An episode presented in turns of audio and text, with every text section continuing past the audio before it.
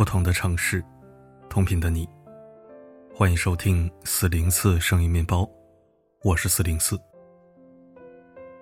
嗨，各位晚上好。昨天的直播预告写错了，因为是系统生成的图文，所以默认的日期选项我没有注意，选成了今天，闹了乌龙。其实是昨天直播，以后都是周五或者周六直播，周日正常更新内容。因为周一大家都要早起的，睡前不太适合聊天今天咱们正常分享好文。在消失了一百多天后，直播界一哥李佳琦又杀回来了。没有预告，没有宣传，但虽然是静悄悄的回归，却依然像一枚扔进水里的重磅炸弹，瞬间引爆网络以及直播圈。或许是因为我做自媒体的缘故，认识一些主播，不少公众号主也做直播。这两天和不同的朋友吃饭，聊天时，大家都问我怎么看李佳琦回归这事儿。具体指向两个方面：一，消失了这么久。回来是否还能是一哥？二，李佳琦回归对直播行业意味着什么？如今直播带货已经不是什么稀奇事儿，不仅是这些专业的主播、品牌商家、明星，即便是普通的素人、小商家，也都在通过直播来卖货，已经很普遍了。我相信很多人也有入局的想法，所以今天借李佳琦回归这事儿，和各位聊聊直播带货。我看好李佳琦的三个理由。那众所周知，互联网虽然有记忆，但却又极其喜新厌旧，尤其是在不断有新人涌入的直播行业，想要保持现有的流量和关注度，往往需要非常努力。从六月份停播到这次回归，李佳琦消失了三个多月，整整一百多天，这在他走上带货主播这条路以来，还是从来没有过的。在这之前，李佳琦几乎是全年无休的状态，每天都在直播，难得休息。这种状态持续了好几年。接受采访时被问到为什么这么拼，他回答的很坦诚，害怕粉丝流失。如果你今天不直播了，说不定你的粉丝就会被其他的九千九百九十九场直播吸引住了，他们可能第二天就不来看你了。所以他不敢停下来休息。这也是很多主播每天活跃在镜头的原因，因为直播这行的竞争太激烈了。也正是因为这个原因，不少人心头不免会有这样的疑问：消失了这么久，李佳琦回来还能是直播界一哥吗？薇娅、罗永浩这些昔日的直播天王天后先后退出直播江湖，李佳琦的职业生涯未来会是什么走向？先说我的观点，我看好李佳琦。他会一直是超级头部主播之一，能打败他的只有他自己。理由有三点：一有前车之鉴，团队会更谨慎。薇娅曾是李佳琦的最强对手，但因为偷税漏税被动离开了，这是一个很有警示意义的前车之鉴。薇娅的下场足以让李佳琦和其背后的公司看到国家平台对于直播行业的管控力度和态度。有利在前。李佳琦接下来犯致命错误的可能性比较小，他以及背后的团队一定会更加谨慎，无论是工作还是在私人生活上。事实上，从这次回归就可以看出来，李佳琦变了很多。复出前没有大规模的预热和宣传，直播间的背景也非常简单，甚至可以用简陋来形容。一直呼吁粉丝理性消费，尽管复出首播的成绩不错，但几乎没有任何的后续报道。用两个字总结：低调。这种低调的背后，是李佳琦和其团队对自我定位的态度，以及对直播行业形势的研判。第二，赚到钱了，意义大于利益。人在不同的阶段和层次所追求的东西是完全不一样的。李佳琦早已财富自由，已经过了追逐利益的阶段，或者说，虽然他做直播仍为了赚钱。毕竟公司和团队有一大帮人需要养，但在赚钱之余，他对自己正在从事的这份工作，一定有更多的追求。这一点从新东方的东方甄选也可以看出来。虽然俞敏洪的新东方在培训领域遭受重创，但毕竟家大业大，这种底气支撑着他们在迈入任何一个新领域时，除了考虑经济收益，还会有意义和品质的追求。而这也是新东方能在直播江湖中杀出重围的原因之一。心中一旦有这种意义、责任的意识和追求，那么想翻车是很困难的。新东方如此，李佳琦亦如此。三，真诚永远是大杀器。李佳琦时隔三个多月复播，依然有着顶级的带货能力，大批的粉丝依然买他的账，成交数据和之前没有差别，感觉像从来没消失过一样。为何如此？除了红利期流量的巨大积累之外，我认为最本质的原因，是因为大家真的喜欢他，就愿意买他推荐的东西。在分享这篇文章之前，我特地看了一些报道和网友评论，发现李佳琦的这种强大的号召力和魅力，其实就源于两个字：真诚。他是那种非常真诚、率真的主播，介绍产品时不会一味夸大，这个产品有多好多好，然后号召大家赶紧去买。而是客观的给到建议，比如什么肤色和身材的人群适合买，什么人群不适合买，又适合买什么。真诚产生信任，信任便是交易的大杀器。任何一个商家和销售，如果让顾客对其产生了足够的信任，那么成交自然也就水到渠成。目前来看，李佳琦的这种特质，这份真诚和率真，在未来只会更加明显和放大。综上所述，我看好李佳琦在电商直播领域的未来。无论他接下来有多佛系和低调，成绩绝对不会差。关于直播的三点思考，在李佳琦停播的这段日子里，有一种声音出现的比较多：头部的超级主播纷纷消失，说明电商直播已经不行了，没有入局的必要和意义。前面说过，我相信有不少人仍想做主播带货挣钱。或者希望通过直播将自己的产品卖出去，那么直播还能玩吗？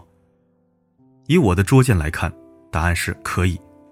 说几点理由，如有不对的地方，欢迎各位朋友指正。一，不要看一个人说什么，而是看他做什么。说直播行业不行的人大致有两种，一种是从业者或者半从业者，就是接触这行的人；二是没有接触过直播行业的路人。后者的信息来源大多是道听途说，所以没有太大的采纳意义。那我们还是看做这行的人。对此，我的判断依据是：不要看一个人说什么，而是要看他做什么。就以做公众号为例，经常有读者问我，现在做公众号是否还有意义？因为看到很多文章说公众号不行了。每次遇到这样的问题，我都会告诉他们，现在确实比前几年要难得多，但也不是不能做。只要你有足够强大的持续创作能力，还是可以做的，是可以赚到钱的。很多公众号的文章之所以说公众号不行了，自媒体不行了，往往是出于贩卖某种情绪。如果真的不行，他们早就改行了，还坚持什么呢？事实上，如今越来越多的人依然在往直播领域涌入，而原本就在这个行业打拼的主播，很多人也并没有离开。所以，我觉得这行还是可以进入的。但毋庸置疑的是，红利期已过，起步会非常困难，想要杀出重围，非常非常难。二，不要指望走旁门左道。不可否认，在直播行业发展初期，很多主播都是靠打擦边球做起来的，或是靠一些旁门左道赚了不少钱。因为那个时候平台和整个行业处于野蛮生长阶段，监管力度跟不上。但现在时代不一样了，直播越来越正规化。管控力度也比较严格，如果再指望走捷径挣钱，我劝你还是不要做了。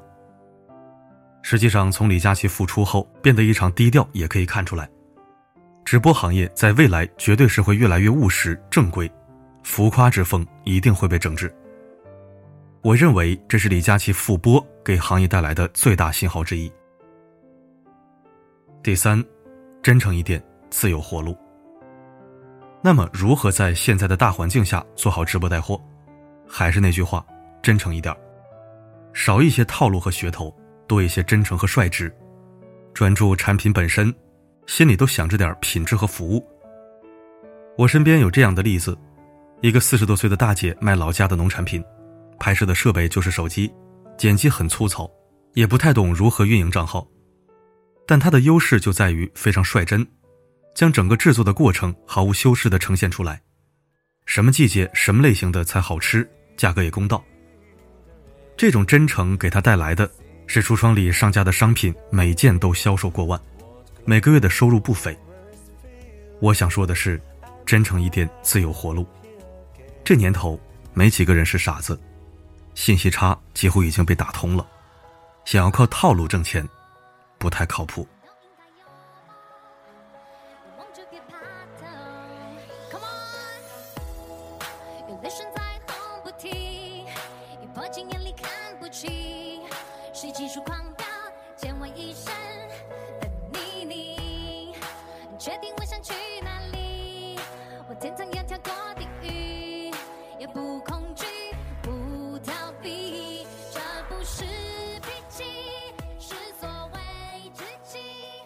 感谢收听。说到底还是四个字：爱惜羽毛。想赚快钱，打一枪换个地方，原来可以，现在不行了。互联网有记忆，臭了就是臭了，玩一次就没下次。不然网民可不是健忘症，他们不会惯着你。想做长久、源远流长，那就必须做好赚慢钱、赚小钱、赚良心钱的准备。别想着旁门左道，这年头谁都不傻。你是真的还是假的？是实在的还是虚伪的？群众的眼睛不仅雪亮，而且尖锐。你靠谱，自然得道多助；你使坏，自然失道寡助，天诛地灭。做人做事，干净体面最重要。钱不着急挣，德行基础打好了，该有的自然会有。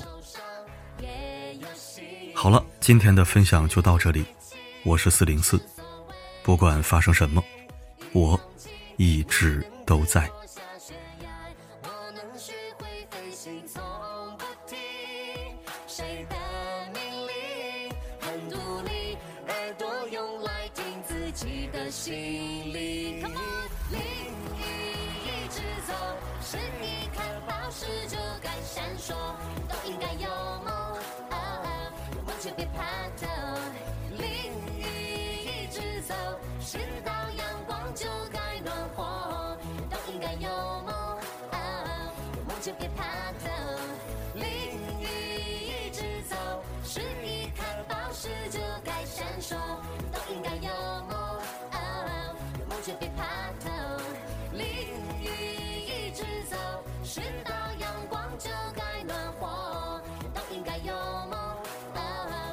就别怕头。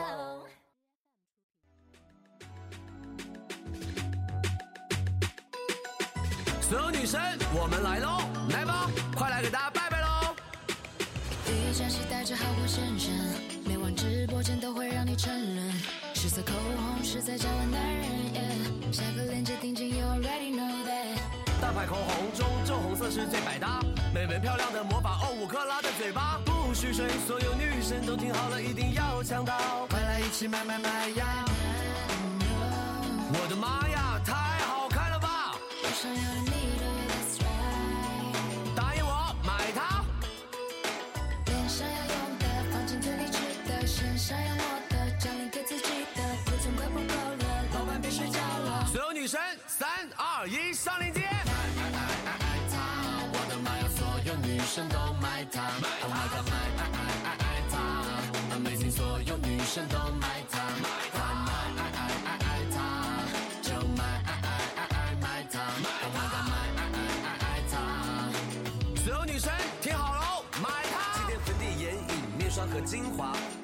红也美到爆炸。你要的今天假期全都谈到了，Oh my god！所有女生都买它，全球新品没有时差，Oh my god！定制好物一个都不落下。送给所有女生的惊喜礼物，狂欢盛典正在向你奔赴，Amazing！鱼皮螺蛳粉诱人，零食节的压锁骨要够狠，老板家货快点问，当我出现答应我不要人。爱爱